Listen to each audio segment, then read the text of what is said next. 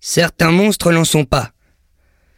Ils se fabriquent à l'intérieur de quelqu'une ou de quelqu'un. Petit à petit, sans faire de bruit. Et ils se tiennent là, en amis secrets.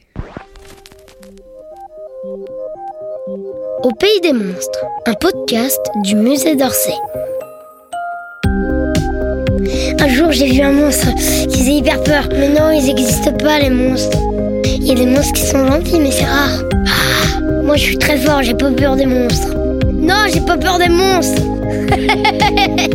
Léo Paulnu, monstre de compagnie. Une histoire inspirée par les sculptures de Léopold Chauveau. Un jour, j'ai vu un monstre, mais très très bizarre. hein. Des narines qui s'étendent euh, un peu partout sur le visage. Moi, je suis Léopold Nu.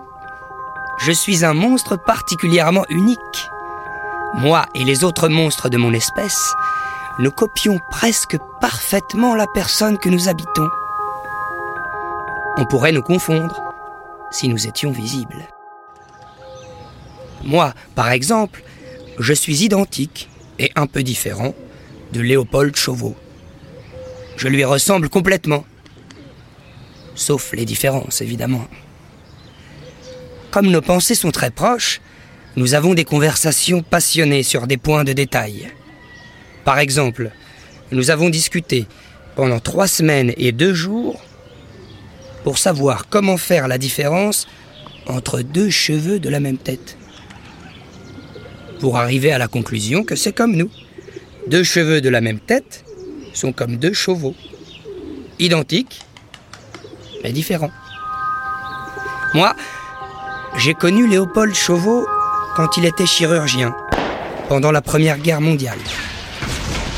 Il soignait et réparait les soldats blessés. C'était difficile et compliqué. Il fallait ne pas avoir peur du sang, des blessures et avoir la main sûre. C'était mieux d'être à deux, moi et lui. Ça le rendait plus fort.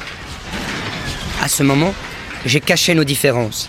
J'avais l'air de penser toutes choses comme lui, pour ne pas le troubler, parce qu'il sauvait la vie des gens. Moi, pendant quelque temps, je sentais que Léopold était très triste, et de plus en plus. C'était une tristesse profonde et sombre, qui était trop forte, et qui finissait par me rendre triste moi aussi. Avec moi, dans Léopold Chauveau, il y avait une efface en songe et d'autres monstres. L'efface en songe a fait l'éponge pour adoucir nos tristesses. Elle a eu beaucoup de travail. 137 fois, elle a absorbé nos tristesses. Et 137 fois, elle s'est pressée pour les ressortir plus douces. Jusqu'à ce qu'on les sente comme une vieille cicatrice qui gratte quand il pleut, sans nous quitter vraiment jamais. Moi et Léopold Chauveau, nous avons sculpté des portraits de nous. Et de moi, évidemment. Moi et Léopold Chauveau, nous avons écrit des livres. Des livres pour les adultes, qui n'avaient pas bien compris ce que c'était que la guerre et tout le mal qu'elle avait fait. Et des livres pour les enfants. Il faut dire que Léopold Chauveau était sculpteur, écrivain, dessinateur, peintre, et gentil avec les enfants.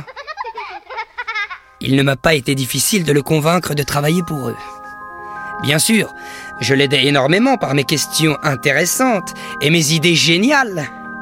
Mes idées, plus les siennes, presque pareilles, ont donné des livres extraordinaires. C'est moi qui lui ai soufflé dans l'oreille l'idée de montrer comment Petit Renaud était un enfant inventif, malin, plein de pensées étonnantes sur le monde et capable de voir à quel point les adultes et son propre père sont capables de se tromper et d'être dans l'erreur sans s'en rendre compte, tellement ils sont sûrs d'eux. Ceux qui penseraient que je suis une sorte de double de Léopold de Chauveau en son intérieur ne se trompent pas. C'est pour ça que j'existe. Je sais tout ce qu'il pense, tout ce qu'il rêve, tout ce qu'il entend, tout ce qu'il sent, tout ce qu'il dit. J'ai tout en mémoire. Léopold parfois fait comme si certaines choses n'existaient pas. Ou comme s'il ne les avait pas vues ou entendues. Moi, je sais qu'elles existent. Je vois ce qui se passe derrière son dos. J'entends ce qui se dit de l'autre côté d'une porte fermée. Je sais ce que disent les oiseaux dans leur nid et je sais ce que pensent les chats. C'est pour ça que les histoires que Léopold raconte et dessine sont si belles. Évidemment, tout ce que je sais, je ne le sais que pour Léopold de Chauveau. Je n'en parle à personne d'autre que lui. D'ailleurs, si je le voulais, je ne le pourrais pas. Je n'ai pas de bouche. Là où je suis vraiment content, c'est avec les paysages monstrueux. C'est comme ça qu'il les appelle. Moi, j'aurais plutôt dit des paysages merveilleux habités par des monstres. Et encore, si on veut bien regarder les monstres dessinés, qui sont des gens comme moi, il n'y a pas de raison de dire que ce sont des monstres. C'est une façon de les nommer un peu rude, même si c'est dit avec tendresse et amour. Les gens qui nous regardent en dessin ou en sculpture ne pensent pas forcément qu'on est gentil, attentionné, préoccupé du bien-être, de la protection de celles et ceux que nous habitons. Nous sommes des gardiens du bonheur d'être. Peut-être que si, après tout. Peut-être que des gens nous regardent avec plaisir, comme les enfants nous regardent, en voyant à l'intérieur de nous qui sommes à l'intérieur d'une personne. Peut-être se demandent-ils si nous souffrons,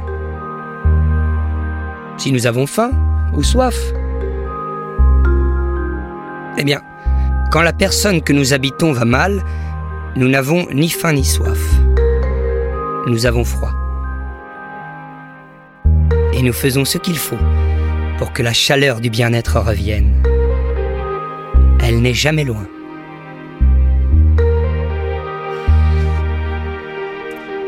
Ainsi, avec nous, chacune et chacun a son double, presque pareil à l'intérieur de soi.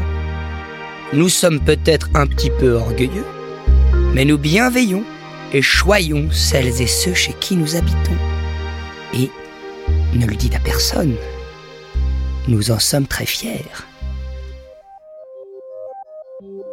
Au pays des monstres. Texte de Claude Ponty, interprété par Arthur Steboul. Une coproduction Musée d'Orsay et l'Acmé Productions.